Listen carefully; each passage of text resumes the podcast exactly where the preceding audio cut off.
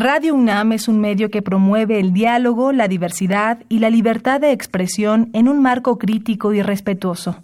Los comentarios expresados a lo largo de su programación reflejan la opinión de quien los emite, mas no de la radiodifusora.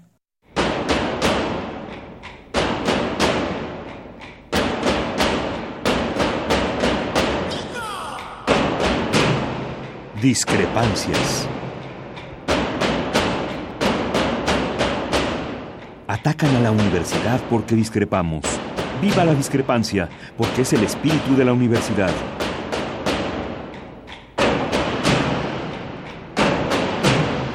Martes de Discrepancias. Conduce Miguel Ángel Velázquez.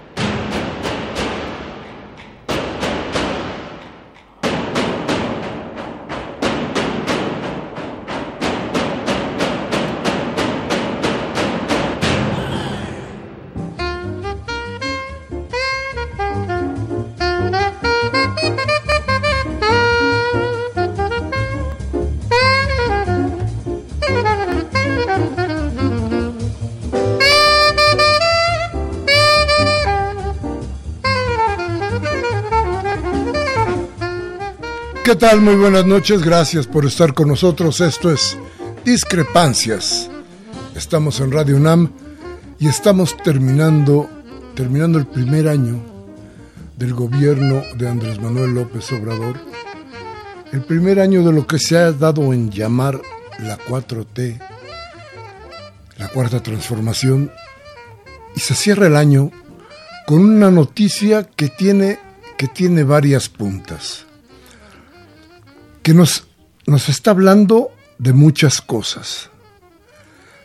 Porque hoy Genaro García Luna, en manos de la justicia de los Estados Unidos, tiene también algo mucho, yo diría algo mucho, de lo que se debe decir en México. Porque si bien Genaro García Luna será juzgado allá, aquí tendremos todos nosotros que hacer otro juicio. El juicio al Chacal de los Pinos. El juicio a Felipe Calderón. El juicio al Partido Acción Nacional que hace unos días, no muchos, finalizando la semana, le pidieron, le dijeron, a Felipe Calderón y a Margarita Zavala que las puertas de Acción Nacional estaban abiertas para que regresaran. No nos equivoquemos. García Luna fue, fue el cómplice, fue, eh, no, yo no diría que el cómplice, sería darle una categoría que no tenía. No, fue el sirviente de muchas cosas que, hacía, que hacían los grupos de mando en Estados Unidos, los grupos desde luego de gobierno. Pero García Luna no aprendió una cosa. García Luna no aprendió que cuando acaba el poder se acaban las complicidades. Hoy esos que juraban ser sus amigos, que querían tenerlo como cómplice, hoy, hoy son sus enemigos, sus juzgadores y tal vez, tal vez sus verdugos. García Luna tiene de dos. Cantar y hablar de todo lo que sabe y declararse culpable para que le pongan por ahí de 10 años de prisión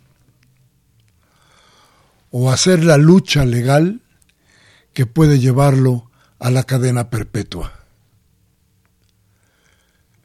García Luna hoy va a decir más de todo lo que se sabe hasta ahora de la guerra de las drogas que impulsó, que creó y que financió Felipe Calderón Hinojosa, su jefe. El hombre que decía sí o no a las cosas que hacía que hacía Genaro García. Entonces, déjeme decirle,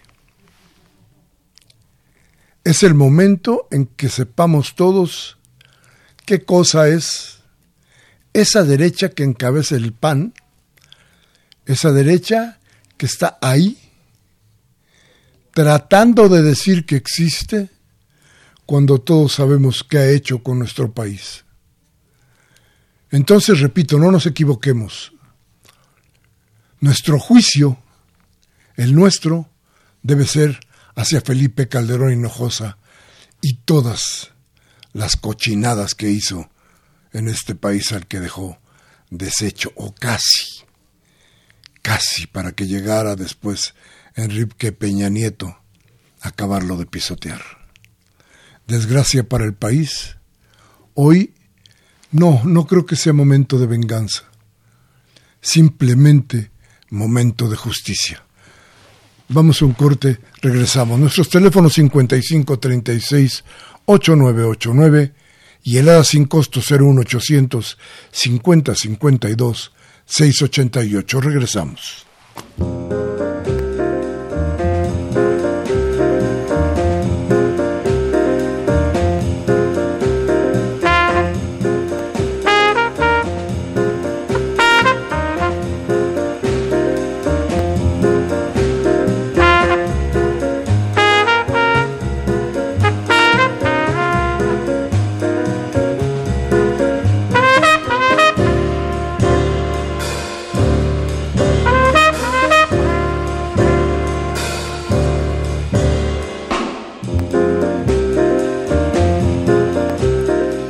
Gracias por continuar con nosotros. Día muy especial para que platiquemos. Usted y nosotros. Llámenme ya. Platique conmigo desde ya.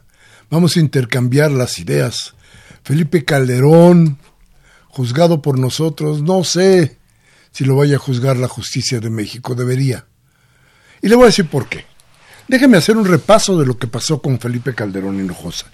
Casi al principio del sexenio, Javier Lozano, el secretario de Trabajo y Previsión Social, desde, el 2006 hasta el 2012, tenía un hermano, o tuvo un hermano, tiene un hermano, perdón, Gerardo Lozano, que fue acusado de trabajar, trabajaba en Pemex y fue acusado porque este hombre le vendía información a una empresa que se llama Intermix. Él trabajaba, el hermano de, del secretario del Trabajo, laboraba Gerardo Lozano en Pemex y le vendía, entre otras cosas, la marca Pemex. Oiga bien, la marca Pemex la vendió a una empresa que se llamaba o se llama Intermix y que está en las Islas Caimán. Esto, esto fue terrible. Déjeme decirle, elevaron la producción petrolera en aquellos momentos.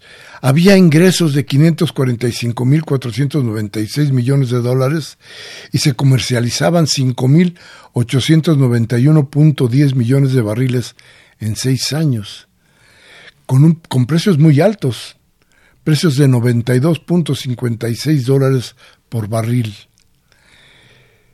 Bueno, pero ¿qué pasaba? Pues pasaba que esto tenía que ver con que allá en las Islas Caimán había un señor que estaba metido en todos estos asuntos, que era el hermano del secretario del Trabajo y que había vendido nada más ni nada menos que el nombre de la empresa a un consorcio en Islas Caimán. Intermix es una empresa privada que decíamos estaba envuelta en la pues, está envuelta en la opacidad. Se desconoce quiénes son los propietarios y qué negocios completamente se hacen. Está constituida en el paraíso fiscal por excelencia en, en, el, en el Caribe, las Islas Caimán, que es ahí donde se van los grandes capitales que no quieren rendir cuentas transparentes. Pero si usted supone que solamente fue Gerardo Lozano uno de los que estaban implicados en este robo al país, déjeme decirle, recordarle a Guillermo Padres, que fue gobernador del 9 al 15 y en, en cuatro años de gestión, Sonora alcanzó niveles históricos de corrupción y nepotismo, dice por aquí mi informante. Además, la deuda pública de ese estado se incrementó 53% solo en 2014. Hoy la deuda de Sonora llega a 14 mil millones de pesos, según la Secretaría de Hacienda. Y, y Padres desde que llegó era uno de los favoritos de Felipe Calderón. Lo apoyó incluso con un préstamo de 3 mil millones de pesos para la construcción de un acueducto que levantó muchas, muchos comentarios en Sonora. Incluso se hizo en contra de la negativa del Congreso local. Nadie hasta hoy sabe dónde están los 600 millones de pesos autorizados por el Congreso Estatal para fortalecer el transporte, o los remanentes de la reducción de dos mil millones a 200 millones de pesos del Fondo de Pensiones del ISTE de Sonora. Y tampoco se explica a nadie por qué el 20% de los niños de 4 a 10 años se quedaron sin vacunar por falta de presupuesto ni por qué se duplicaron las muertes de mujeres al momento de, de dar a luz.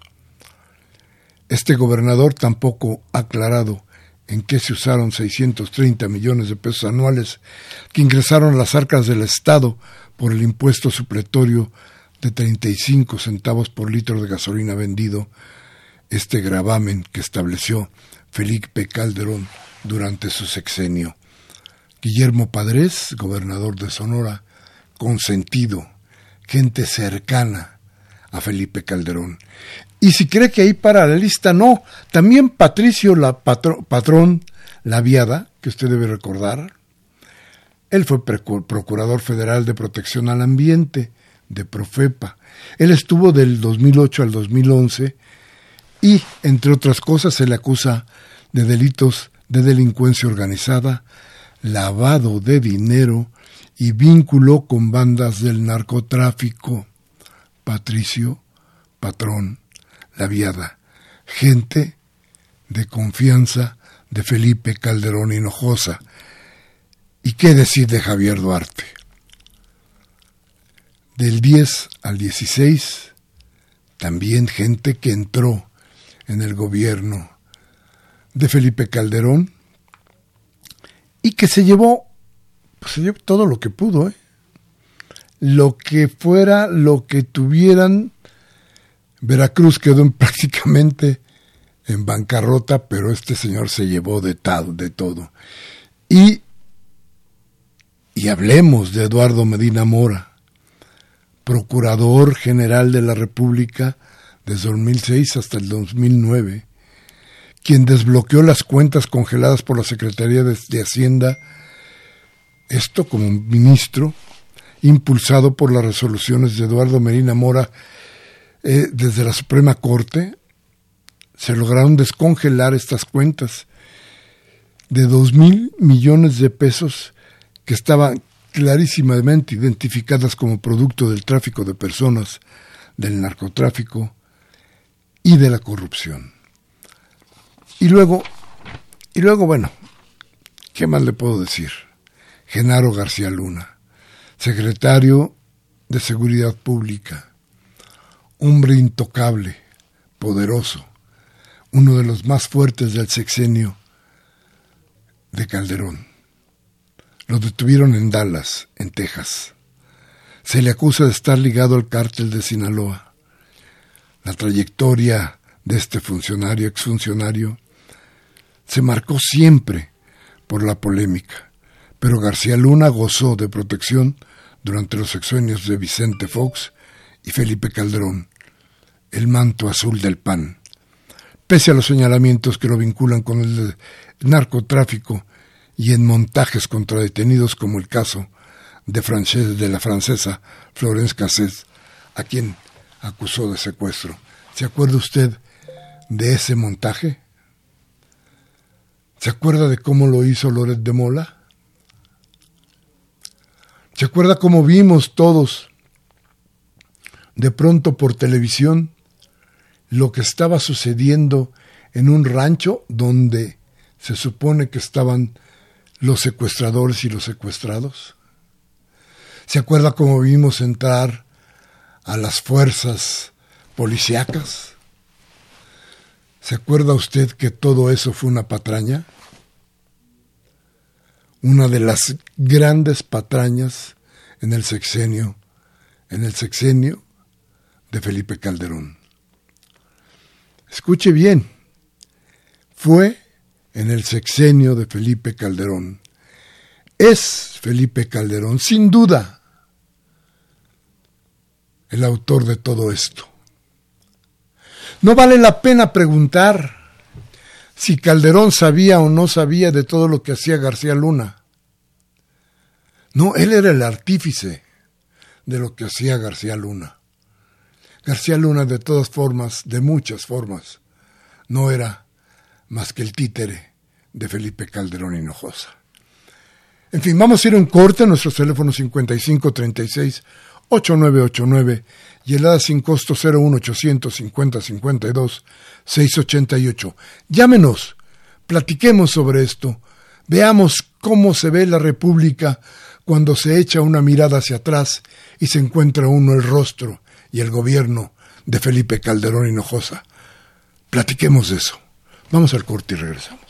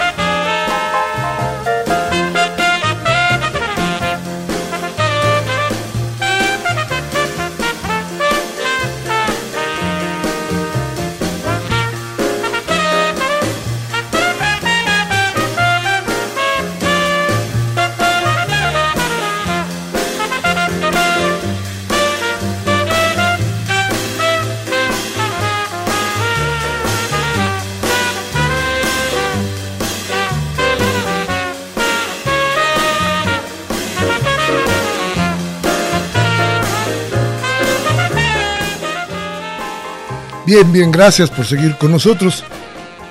De veras que esto es, esto es, esto es muy importante porque no debemos olvidar que nuestro país, que nosotros ya pasamos por los sexenios de Vicente Fox el Loco y de Felipe Calderón, el Chacal de los Pinos.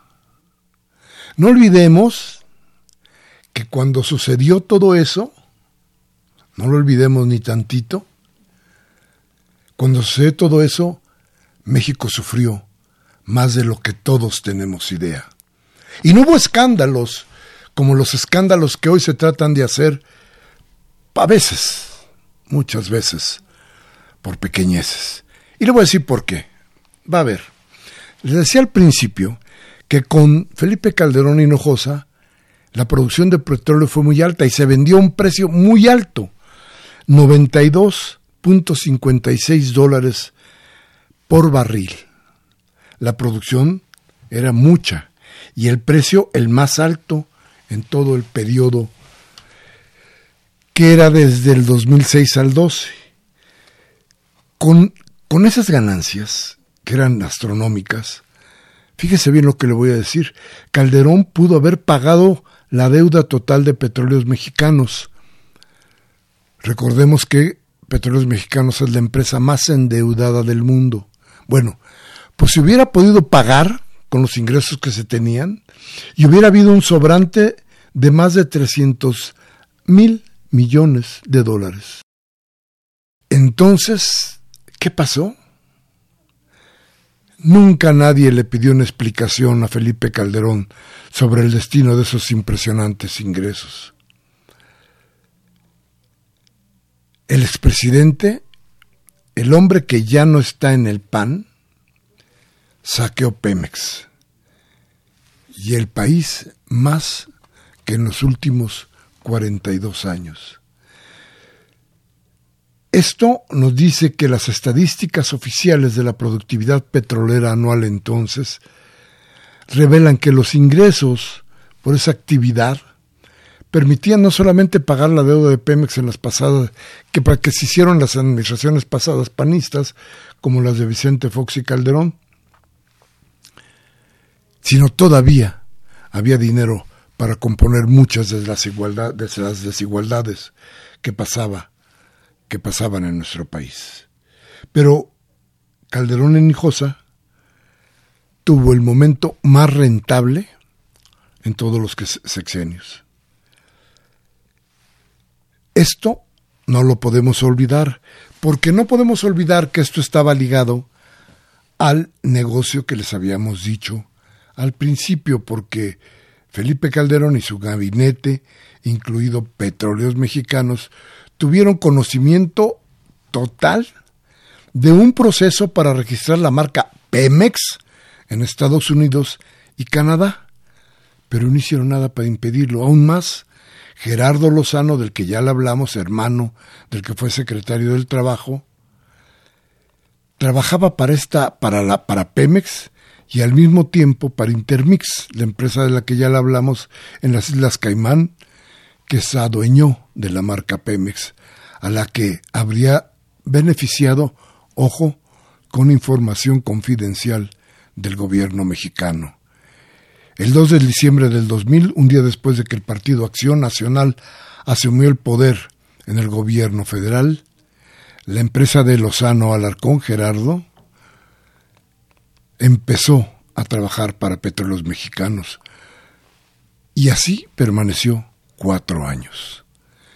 Esto tiene usted que saberlo porque esto es, es una cosa que dañó a México más que muchas otras. La riqueza del país se fue por ahí. Vamos pues a un corte, regresamos de inmediato. Nuestros teléfonos 55 36 8989 y el ADA sin costo 01800 50 52 688. Llámenos, vamos a platicar.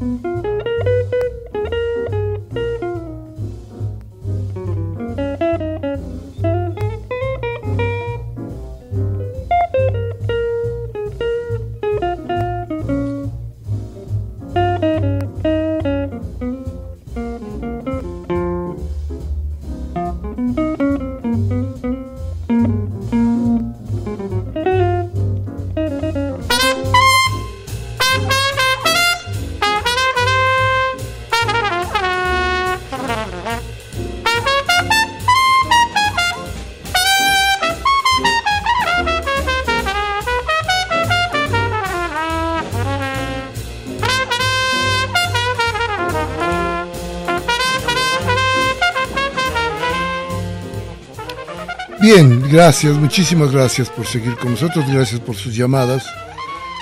Claro que les vamos a dar nuestro correo y claro que vamos a estar aquí pendientes de lo que ustedes nos digan. Eh, nuestro teléfono 55 36 8989 y el ADA sin costo 01 850 52 688. Llámenos y vamos a platicar. Nos dice Jaime Rojas de Tlalpan. Felicitaciones al programa. Al Felipando, juicio y cárcel, dice. A cárcel y juicio. ¿Me podrían dar el correo del programa correcto? Se lo voy a dar. Don Jaime es radio arroba unam.mx y le vamos a dar seguimiento a todos sus correos, desde luego que sí. Eh, se lo repito, radio arroba unam.mx. Antonio Castillo, también nos... Eh, muchas gracias, don Antonio. no, solamente mire, nosotros solamente no somos valientes. Repetimos nada más lo que la historia, lo que los hechos nos dejan para platicar con ustedes. Rubén Pinto de Catepec dice, digamos a la justicia de los Estados Unidos que castigue a los corruptos asesinos y narcos de este país, porque nuestro gobierno no quiere hacer nada contra ellos. Tiene usted un tanto de razón, cuando menos mire, así se ve. Porque déjeme decirle algo, don Rubén, en lo que yo sí creo. ¿Por qué, por qué este hombre, Genaro García Luna, no fue arrestado en México? Usted me va a decir, o me van a decir muchos que no vivía aquí, que no estaba aquí, que allá lo habían, allá es donde habían pasado las cosas. ¿Por qué? A ver, porque resulta que el Vicentillo, este hombre al que han tenido como, como el abrevadero de la porquería que se hizo en México entre gobiernos y narcotráfico, él mencionó a García Luna. Él puso a García Luna y diciendo que había recibido millonadas, incluso habla de Peña Nieto. Vamos a ver qué pasa con todo esto. Pero sí, aquí en México debería de haber algo más. Se debería tener algo más. Nuestra justicia no puede seguir acurrucada en la inoperancia. Pero déjeme, déjeme darle un dato que a mí, a mí, cuando menos a mí, no me gusta. El fiscal actual, Gers Manero, recuerde usted, él trabajó en el PAN, él trabajó con Felipe Calderón, con, con Vicente Fox. Él es gente que estaba metida en el quehacer de ese gobierno. Entonces, a ver, platiquemos un poco. ¿Por qué no se activan las cosas que deben de activarse? Manero no creo que vaya a actuar en contra de sus antiguos patrones. A final de cuentas, Manero no debería de estar en la fiscalía si a quienes se tiene que perseguir es a los militantes de un partido político como Acción Nacional. Gers Manero entonces no ha querido actuar, no actúa. Y por eso le diría yo a usted que muchos de estos delincuentes siguen, siguen ahí, libres y al parecer sin preocupaciones. Eso le puedo decir, don Rubén, don Rubén Pinto de Catepec. Nos dice Raúl Hernández de Tláhuac, es hora de desenterrar el caso Muriño, que, está, que es que este día fatídico su avión fue tirado con cápsulas de gas y curiosamente Genaro García Luna tuvo que viajar de regreso de San Luis Potosí en el, en el mismo avión junto a él y Vasconcelos, pero en el último minuto decidió ir en, el avión presidencial a Jalisco con Calderón, pues Muriño quería ser presidente y estorbaba, y Vasconcelos era enemigo del mismo Genaro. Así que la Barbie se encargó de derribar el avión, nos dice don Raúl Hernández. Claro que eran pleitos. Mire, yo me acuerdo que entonces se habla mucho, eh, eh, un poco con sorna, de la suerte de García Luna. De veras tenía tantas, de veras tiene tanta suerte Genaro García Luna, que fíjese usted, fíjese nada más, no tomó el avión de la muerte. Se escapó. ¿Por qué? Todos decían que porque tenía mucha suerte, pero, pero tiene usted mucha razón, don Raúl. Ahí había algo más. Ahí pudo haber habido algo más. Qué bueno que usted no lo dice, qué bueno que lo recuerda, porque sí, es un episodio que quedó ahí enterrado con otras muchísimas cosas de las que García Luna tuvo, tuvo participación y que fueron tristes. Recuerdo, y recuerde usted también, insisto, en lo del caso Florence Cassés. Hay un hombre todavía en cárcel mientras Florence Cassés ya está libre, hay un mexicano en la cárcel, incluso no ha sido ni juzgado, y sigue ahí. Todo con el montaje de García Luna y el periodista Loret de Mola. Y ahora todo esto, todo esto nos hace pensar que García Luna manejaba muchas más cosas de las que creemos que maneja. En fin, también nos, nos llama, y le agradezco mucho, a don Gabriel Campos, su comunicación dice, ahora sí, con tanto tiempo que tiene tuiteando el excelentísima y fina persona alcohólico Felipe Calderón, ¿irá a proteger a su brother Genaro Luna? Genaro García Luna. Era de la misma camada y cómplice del psicópata Vicente Fox. ¿Sabían ustedes que uno de sus hijos no está pagando impuestos? y así quieren tener un nuevo partido, México Libre, y ahora sabemos de dónde sale el dinero y se mofan de lo que hace AMLO. ¿Qué hicieron estos extraños? Personajes en su sexenio PRIAN. Ahora se sabe quién es un peligro para México. ¿Quién es? Sí, tiene usted razón, no en, no en pasado, ¿eh? en presente. Felipe Calderón sí es un peligro para México. María Justina Rosas, nos llama de Xochimilco, dice, yo creo que no debemos permitir, en lo más mínimo, que los del PAN puedan al volver al poder. Son gente perversa, vendepatrias, asesinos, timadores y rateros. Bien, todas estas, todos estos calificativos que usted le pone al pan, a los panistas, doña María Justina, son justos.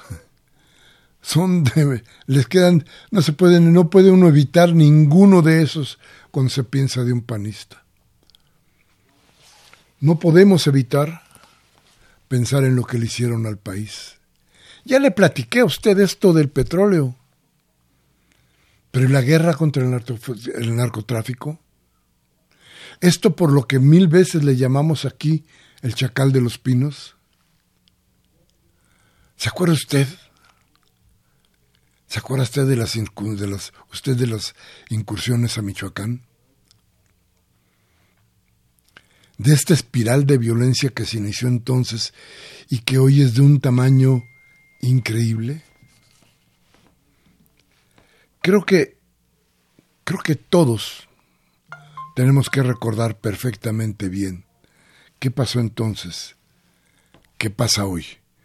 Porque, porque lo de hoy no nació ayer, nació anteayer. Y debemos tener conciencia de que todo esto que se montó, todo este andamiaje de corrupción y de impunidad, no se puede quitar en un solo día. No es posible, no hay varita mágica para que México se componga de hoy para mañana. Es un trabajo largo, de mucha paciencia, de mucha idea, de muchas, muchas, muchas ganas y mucha voluntad de cambiar a México. Por eso cuando usted oiga que hay alguien que se queja de todo esto, platíquele, de todo lo que hicieron todos estos señores por el país. Seguir viviendo así correspondería a crear otra vez un hombre como Carlos Slim que él solo tiene lo que tienen 6 millones de mexicanos. Estamos hablando de dinero. 6 millones de mexicanos juntos son la fortuna de Carlos Slim. Bueno, pues nacerían otros Carlos Slim. Si seguimos en ese tenor, si hubiéramos seguido igual, creo que las cosas nos irían peor, cada día peor. Y entonces sí, tendríamos que preocuparnos muchísimo por el futuro inmediato. Bueno, le agradezco desde luego muchísimo a Benjamín Cerros de la Benito Juárez que nos esté llamando y dice yo solo que solamente quería decir que con Calderón se perdieron 500 millones de dólares más lo que se clavó el secretario Luján. Debería estar en la cárcel. Bueno, pues yo creo que todos, todos tenemos aquí de verdad una queja contra esos gobiernos. García Luna es una parte de ese gobierno, es el representativo de lo que realmente debemos juzgar. Y lo que se debe juzgar es eso, el gobierno, el gobierno de Felipe Calderón. A ver, Máximo García nos llama de Venustiano Carranza. Nos manda un saludo. Qué bueno, don Máximo. Dice, es inaudito todo lo que usted menciona, aunque ya sabíamos sobre la corrupción, aparte de los miles de muchos que dejó en su sexenio. Debería estar en la cárcel, pero ahí anda Calderón tratando eh, de atentar constantemente contra Andrés Manuel López Obrador. Sí, fíjese que, además debería decirlo, deberíamos decirlo muy claro, eh, tampoco podemos decirlo con toda la contundencia porque no sabemos si realmente es así, no tenemos pruebas para hacerlo, pero, pero el mensaje es claro, ¿eh? Cuidado, los corruptos ya no tienen ni perdón ni cabida en el país. Vamos a un corte, regresamos, teléfono 5536 8989 y helada sin costo 01800 50 52 688. Regresamos.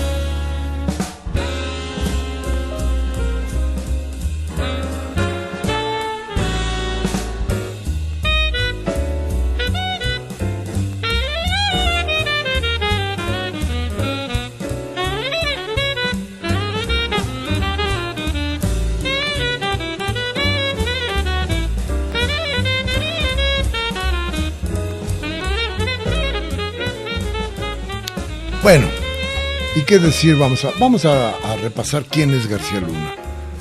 Exsecretario de Seguridad Pública, ya decíamos, durante el sexenio de Calderón. Eh,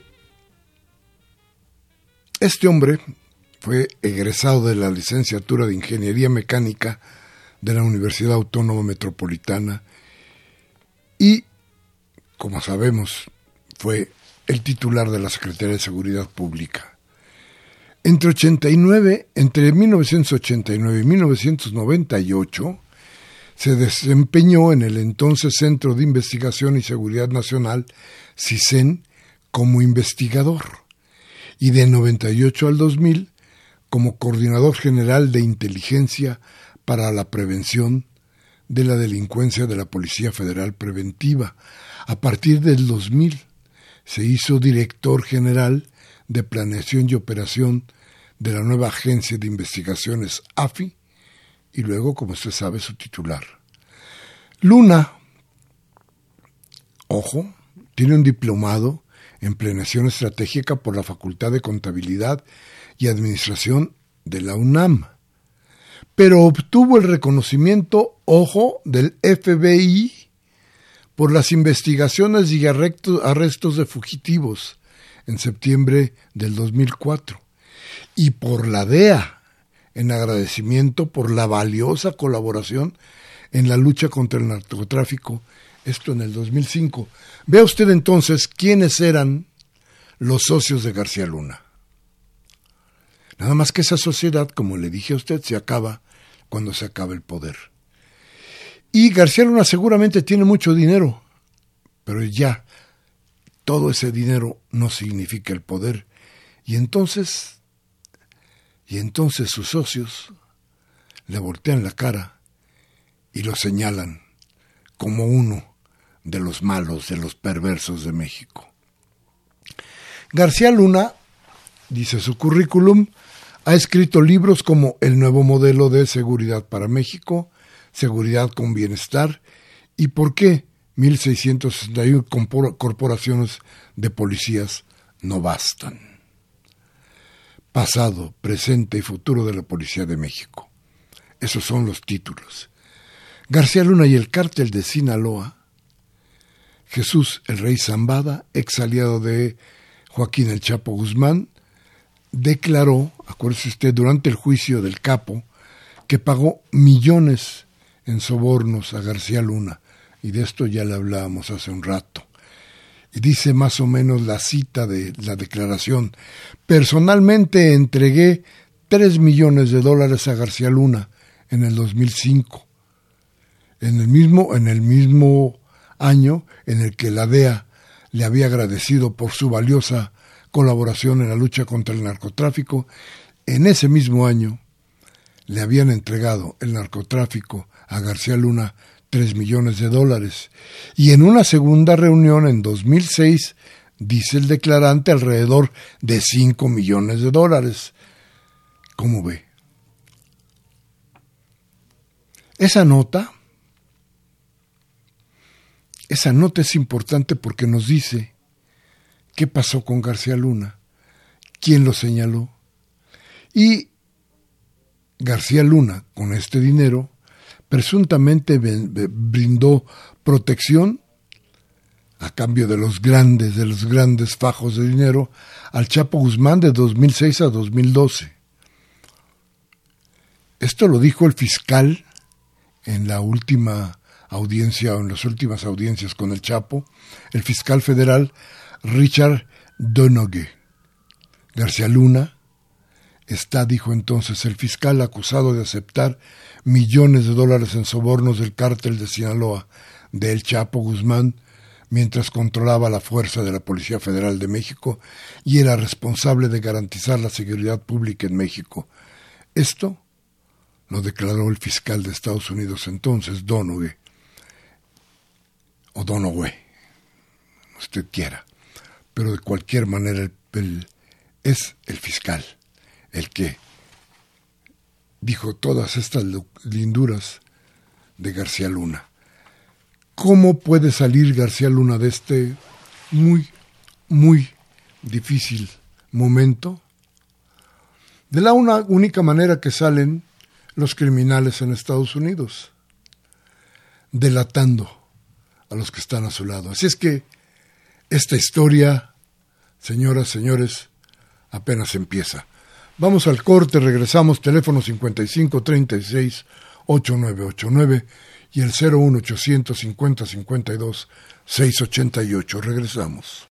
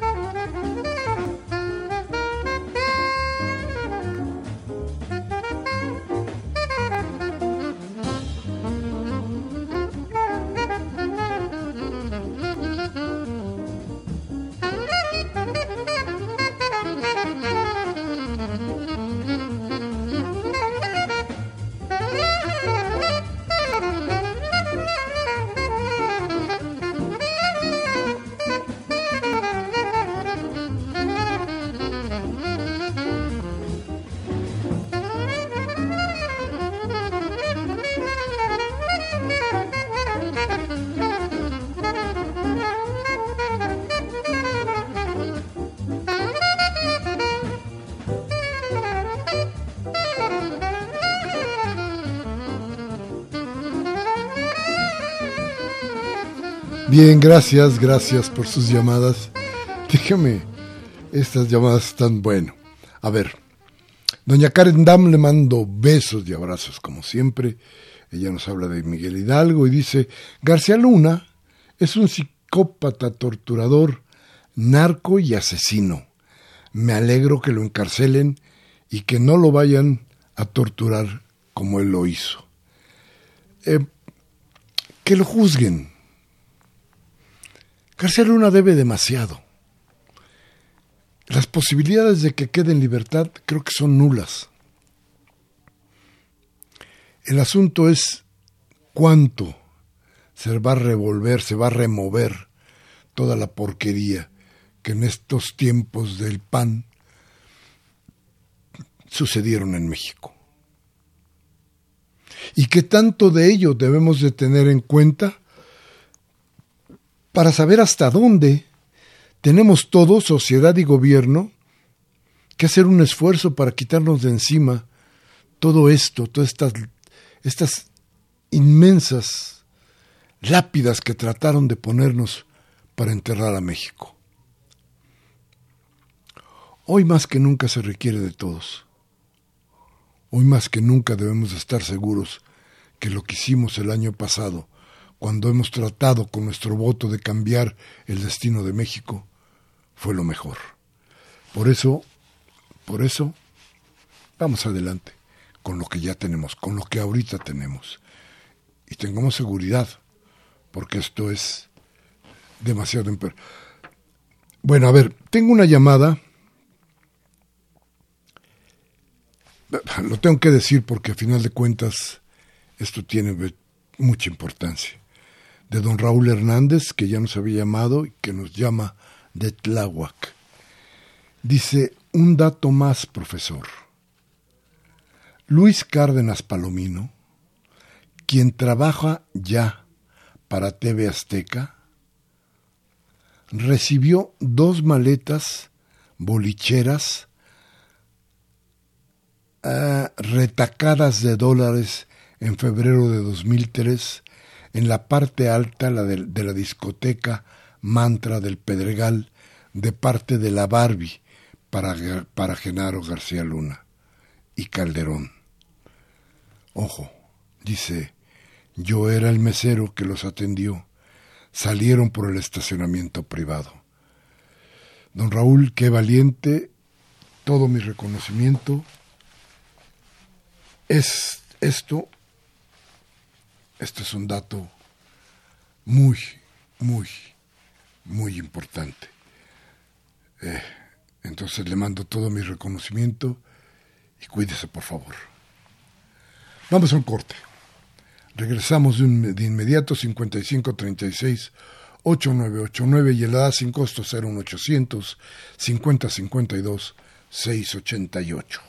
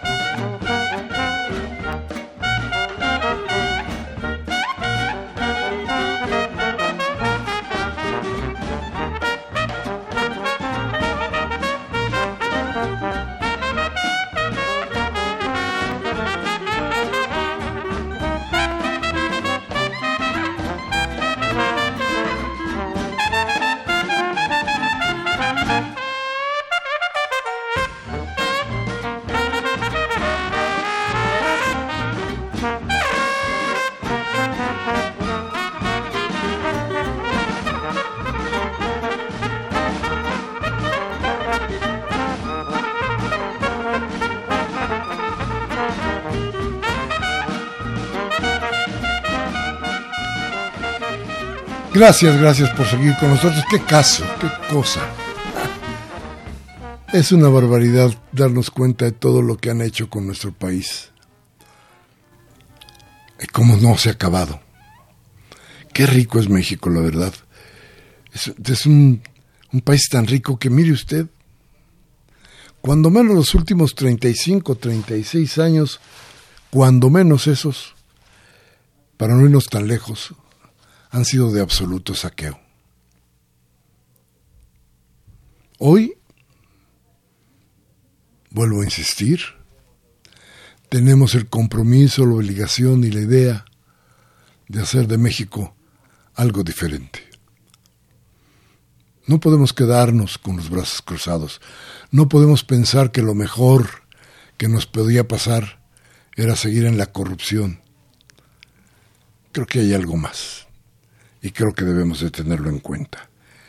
Eh, bueno, don Julián Carrillo de Metepec dice, si de juzgar se trata, hay que juzgar al maldito de Salinas y deshacer todas las porquerías que hizo. Esa es la mano que me se la cuna. Pero mire, creo que, que Salinas fue o es el más listo de todos estos. Porque a Salinas se le acusa de todo, pero no se le comprueba nada. A esto se les empezó a, comprobar. Y el juicio a Salinas es un juicio que se ha hecho desde que tomó el poder hasta ahora. No hay momento en una plática de corrupción, no hay un momento en las pláticas de impunidad, no hay un momento en que se señale algo corrupto que Carlos Salinas de Gortari no venga a la memoria. Sí, Salinas es el principio del mayor saqueo de México.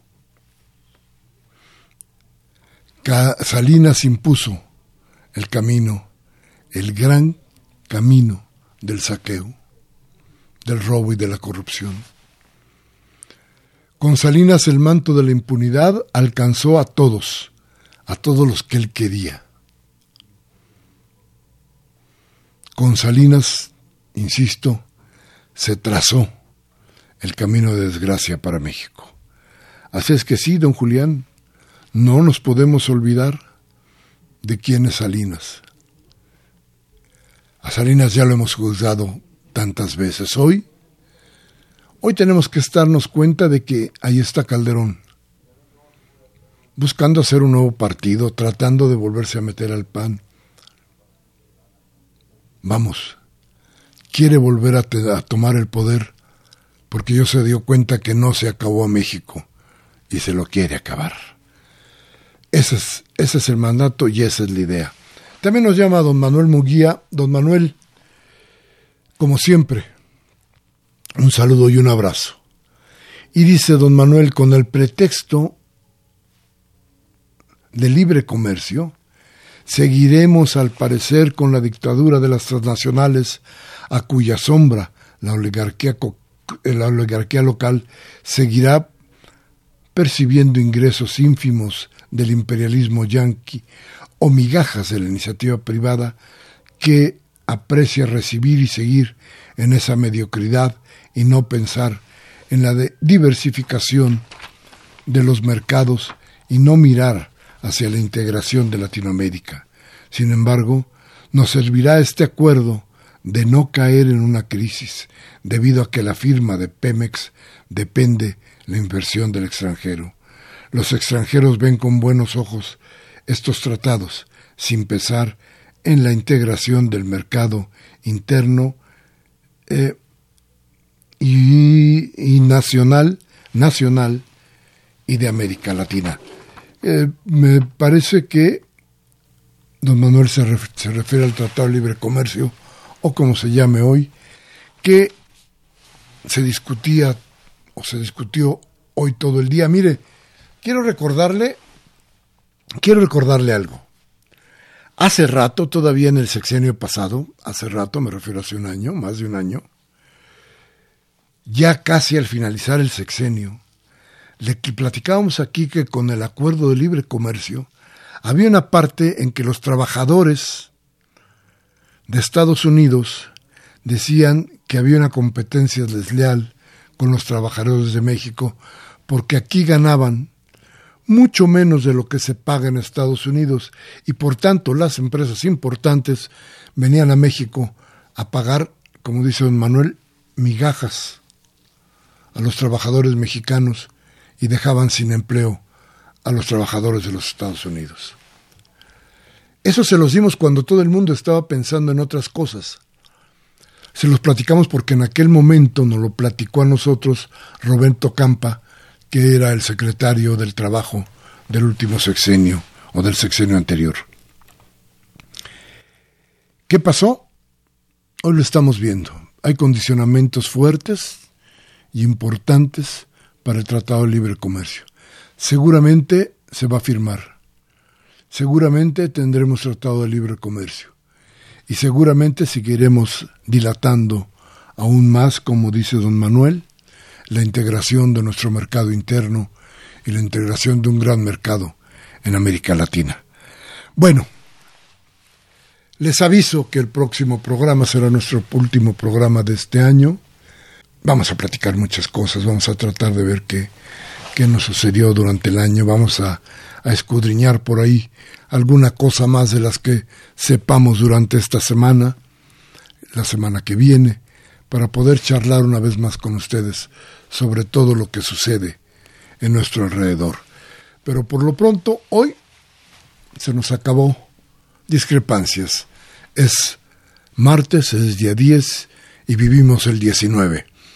Gerardo Zurrosa estuvo en los controles técnicos, Liliana Galán, Juan Navidad y Andrés Pinoza estuvieron en la asistencia de producción y Baltasar Domínguez, después de su performance en, el, en la Feria del Libro, regresó a estos estudios y está a punto de cantarnos El que falta eres tú.